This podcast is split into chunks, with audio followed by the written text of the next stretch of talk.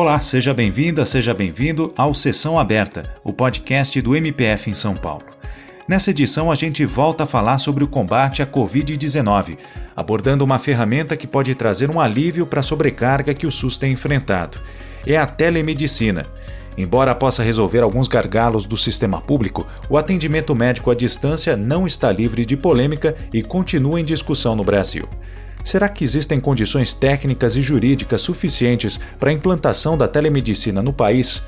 quais os direitos dos pacientes e quais os limites para a atuação dos profissionais de saúde. Quem conversa com a gente sobre o assunto é o Procurador da República José Rubens Plates. Ele tem atuado nessa e em outras questões relativas à Covid-19 na região de Jales, no noroeste de São Paulo.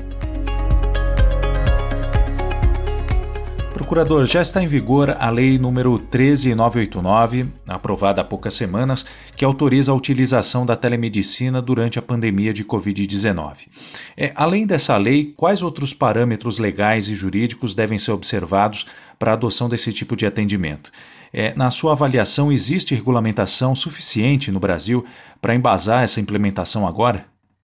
É, no Brasil, eu entendo que há, no momento, é, marcos normativos, marcos legais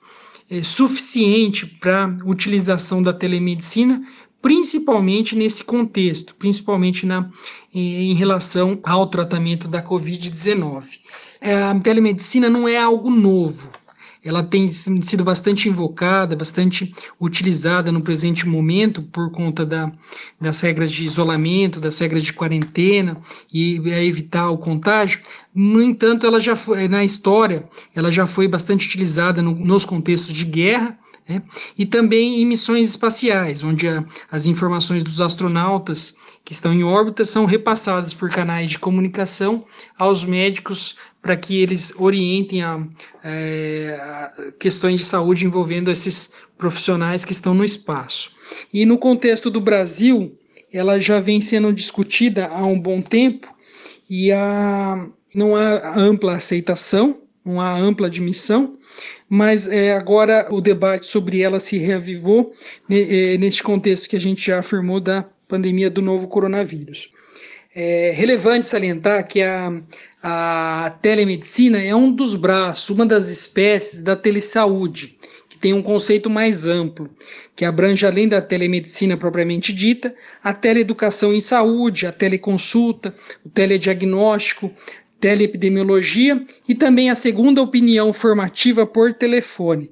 que eh, são meios de, de áreas da saúde que se valem da, da, dos meios de tecnologia de informação e comunicação para, com economia e eficiência, diminuir distâncias a telemedicina propriamente dita, ela é, gera bastante debate, bastante dúvidas e controvérsias, principalmente de natureza ética e também da é, eficiência do ato médico praticado nesse contexto.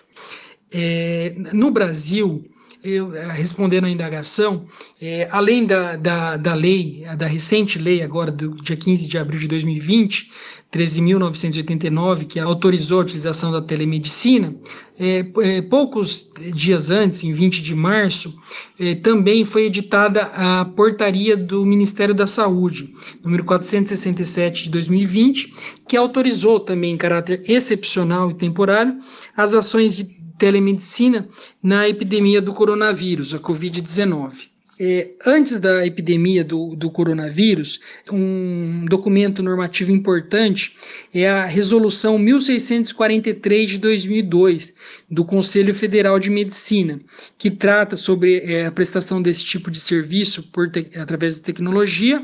é, em caráter geral, é, não autorizando em caráter geral, mas dispondo algumas exigências para tanto. É, e um, um, documento de natureza internacional que é, norteia esses diplomas e serve de é, traz bastante valores éticos dessa relação por meios tecnológicos entre paciente e médico é a Declaração de Tel Aviv de 1999, é, formulada no contexto da 51ª Assembleia da, Associação é, Médica Mundial, que é, trouxe diversas orientações de diretrizes é, em relação à utilização da telemedicina. Assim, é, tem um instrumental jurídico adequado para é, utilização no contexto da pandemia é, da Covid-19, a, a, telemedicina, sim. É, a telemedicina é um tema bastante debatido no meio médico, mas ainda é novo para os pacientes. Quais os direitos que o paciente tem quando é atendido por meio desse canal? É, é, com relação aos direitos do paciente, é, importa é, é, a gente enfatizar que são os mesmos direitos daquele paciente atendido no, no consultório médico particular, nos ambulatórios das instituições, tanto privada quanto públicas de saúde.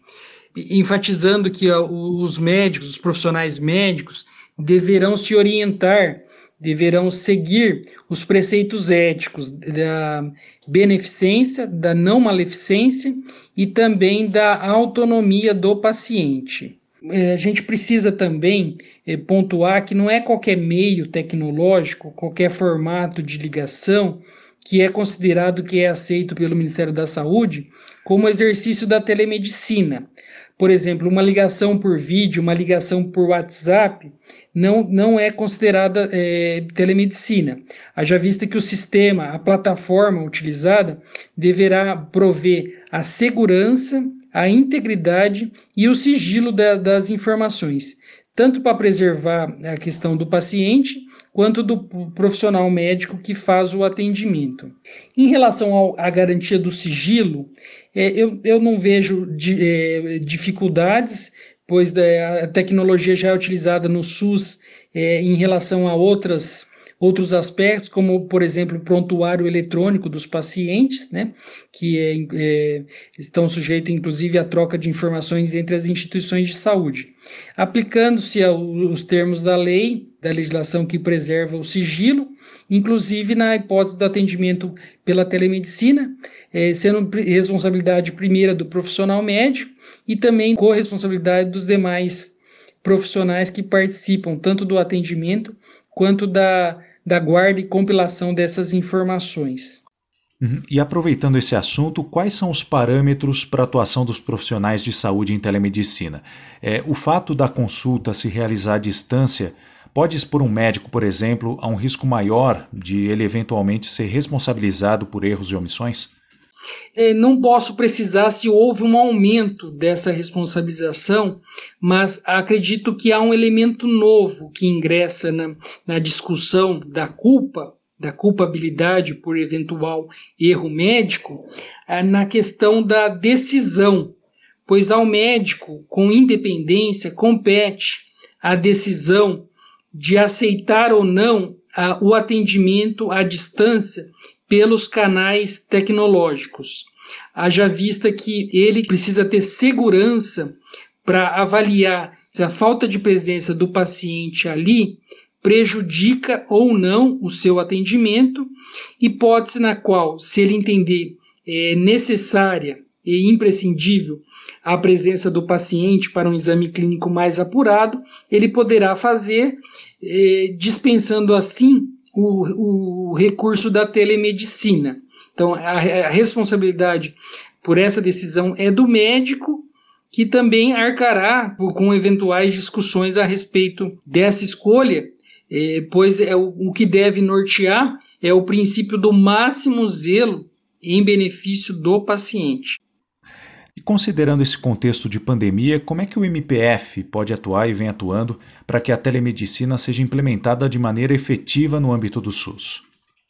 É, como é, defensor do, dos direitos individuais indisponíveis, como o direito à vida e como o direito à saúde, que estão é, bastante ameaçados, estão sob risco no atual contexto,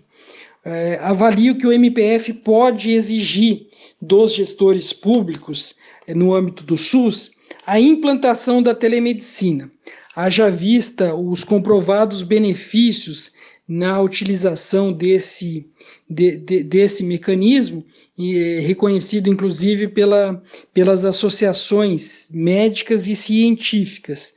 pois é, evita o aumento da, da disseminação desse vírus tão contagioso, contribuindo para preservar os profissionais da saúde é, e também com a, a, economia dos equipamentos de proteção individual, num contexto de tanta escassez desses EPIs. E é o que temos trabalhado e é como temos atuado na região de Jales, exigindo dos 41 municípios a implantação da telemedicina eh, para tratamento de casos leves da Covid-19. Vários municípios já estão utilizando esse meio e essa tecnologia